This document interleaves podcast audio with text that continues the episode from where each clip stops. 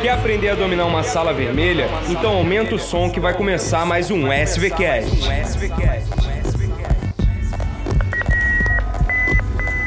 Eu sou Miguel Barrela. Eu sou Pedro Ribeiro. Essa é a Sala Vermelha. E esse é o SVCast.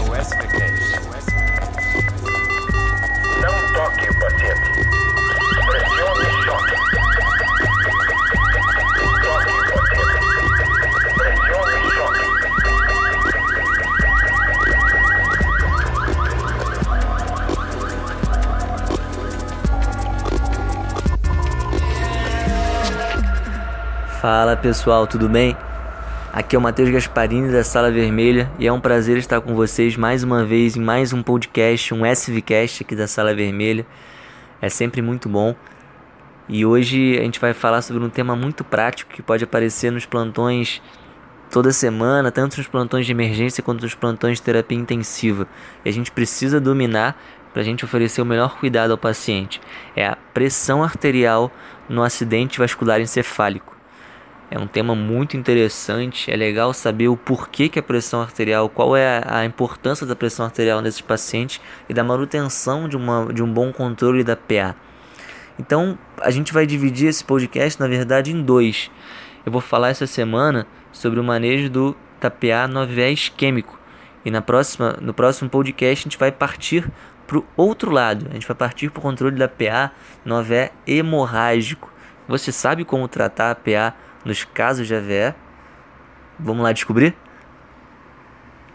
Vamos começar então pelo AVE isquêmico, que é a condição mais comum. 80 a 85% dos casos de AVE são isquêmicos, então é o mais que mais vai aparecer na emergência, que mais vai aparecer na sua unidade de terapia intensiva.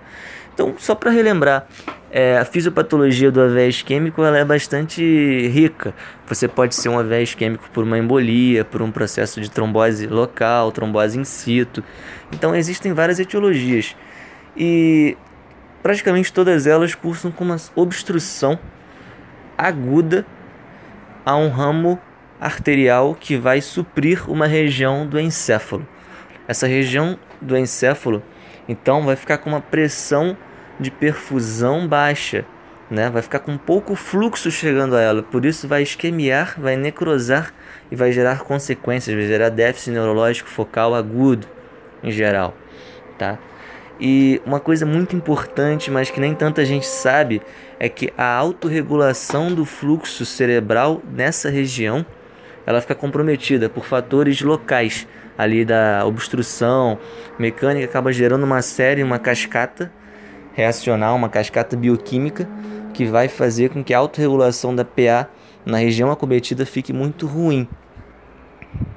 E qual é o problema disso? Bem, a gente já sabe que o, a pressão de perfusão cerebral, que vai corresponder ao fluxo sanguíneo que chega ao encéfalo, ela é nada mais nada menos do que a pressão arterial sistêmica menos a pressão intracraniana.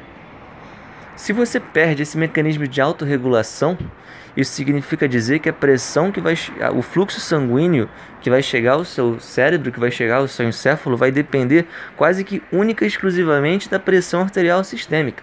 Não vai ter autorregulação para, ah, não, a pressão tá baixa, então deixa eu mexer os pauzinhos aqui, deixa eu arrumar uma coisinha e vai ficar bom o fluxo cerebral, deixa eu roubar o sangue de outros locais para ficar bom aqui. Não. Na fase pré-aguda do AVE, esse processo se perde muito. Então, na prática, o que, que significa? Significa que você não pode manter uma pressão arterial sistêmica baixa no paciente com AVE isquêmico. Não pode. Sob risco de você aumentar a isquemia. Você vai reduzir a pressão de perfusão cerebral, você vai diminuir o fluxo sanguíneo encefálico, você vai aumentar a isquemia, vai aumentar o déficit e vai piorar o prognóstico. Então, pressão arterial muito baixa no AVE isquêmico não pode, tá? Mas como nossos pais já, já nos ensinaram desde que a gente é pequeno, desde que a gente é criança, a gente tudo em excesso faz mal, não é verdade? E com a pressão arterial no AVE isquêmico isso não é diferente porque a gente vai ver então o outro lado da moeda. Ao mesmo tempo que uma pressão baixa gera uma isquemia, pior, uma pressão muito alta leva a maior risco de edema cerebral. E qual o problema do edema cerebral na fase hiperaguda do AVE isquêmico? não é tanto a hemorragia intracraniana. Já é sabido que a hemorragia intracraniana dos pacientes com AVE isquêmico, mesmo de grande monta, costuma aparecer depois de algum tempo já, depois das primeiras 24 horas mais ou menos. Não é uma coisa tão hiperaguda assim como seria no hemorrágico.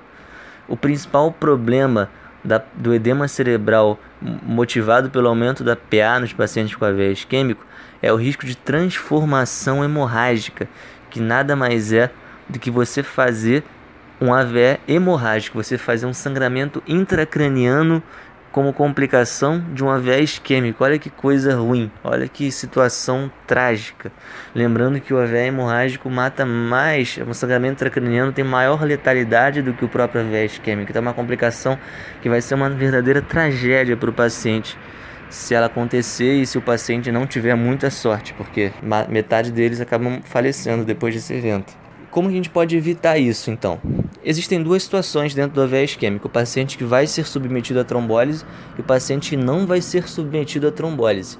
No paciente que não vai ser submetido à trombólise, o que, que as diretrizes falam? As últimas diretrizes elas falam que a gente deve manter a pressão arterial abaixo de 220 por 120. A pressão sistólica deve ser menor do que 220 e a pressão diastólica deve ser menor do que 120. Se um desses valores ou os dois estiver acima desses limites, a gente deve baixar a pressão na hora. E como a gente vai fazer isso? Com agentes venosos.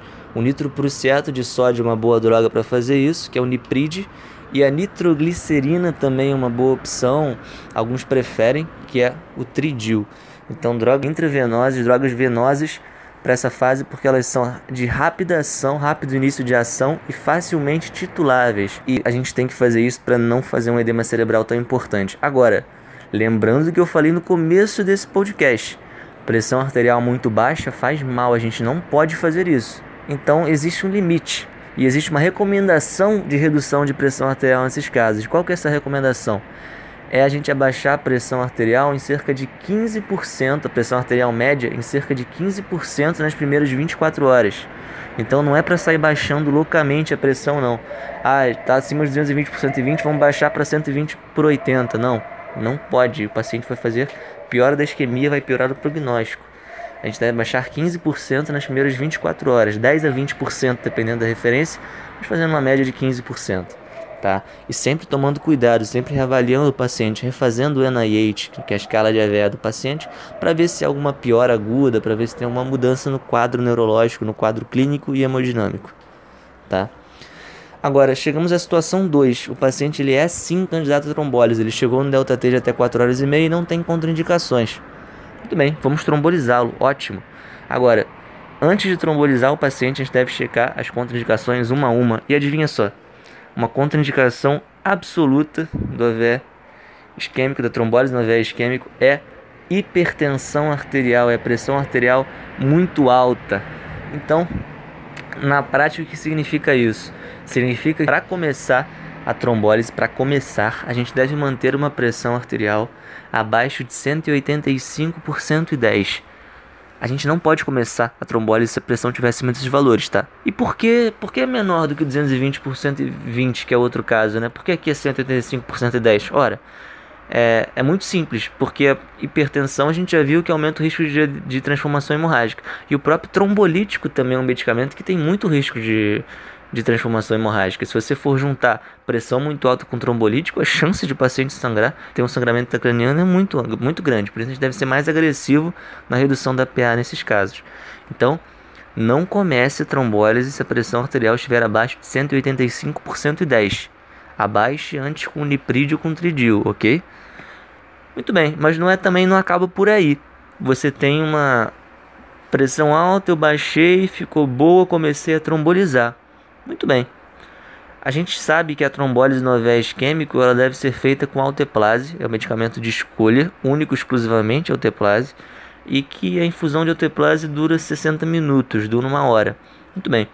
Durante essa uma hora de infusão da alteplase, a gente deve aferir a PA de 15 em 15 minutos, ok? Se em uma dessas aferições a gente encontrar uma pressão arterial acima de 180 por 105, vejam bem, não é 185 por 110, agora é 180 por 105. A gente deve fazer uma droga venosa na hora para baixar essa pressão, ela não pode ficar assim por risco de sangramento, tá? Então, durante e após a infusão trombolítico, objetivar uma pressão arterial menor 180 por 105, tá? Então, muito bem, fizemos isso durante a trombólise, acabou a trombólise. Na hora seguinte à trombólise, a gente deve aferir a PA de novo, de 15 em 15 minutos. Passada essa hora após a trombólise também, ou seja, já tem duas horas depois que o paciente começou a trombólise, e já tem uma hora que acabou, a gente, nas 6 horas seguintes, vai aferir a PA de 30 em 30 minutos. E depois, de hora em hora, até serem completadas 24 horas. A pressão arterial nunca deve exceder 180 por 105 milímetros de mercúrio. Tá? A gente sempre deve abaixar se a gente vir uma pressão acima disso. Tá? Resumindo, fazendo um resumo bem rápido do AVE isquêmico, a gente tem duas situações. A gente tem aquele paciente que não vai trombolizar e nesse a gente deve manter uma pressão arterial abaixo de 220 por 120, abaixar 15% nas primeiras 24 horas. Tá? Lembrar que a pressão arterial alta é um mecanismo de defesa para manter um fluxo sanguíneo cerebral, não pode baixar muito. Agora, aquele paciente que vai trombolizar, você antes de começar o trombolítico tem que manter uma pressão abaixo de 185 por 110. Depois de começar o trombolítico nas 24 horas seguintes, essa pressão tem que ficar abaixo de 180 por 105, ok? Muito bem, pessoal. Agora na parte 2 desse podcast. Fiquem ligados, porque na parte 2 vai ser muito legal que a gente vai continuar essa discussão e vai falar sobre o outro tipo de AVE, o outro lado do AVE, o AVE hemorrágico. Uma verdadeira tragédia que, se não for tratada intensivamente, o paciente vai ter complicações muito sérias. Então, a pressão arterial a gente não pode bobear também. Conto vocês lá. Um abraço.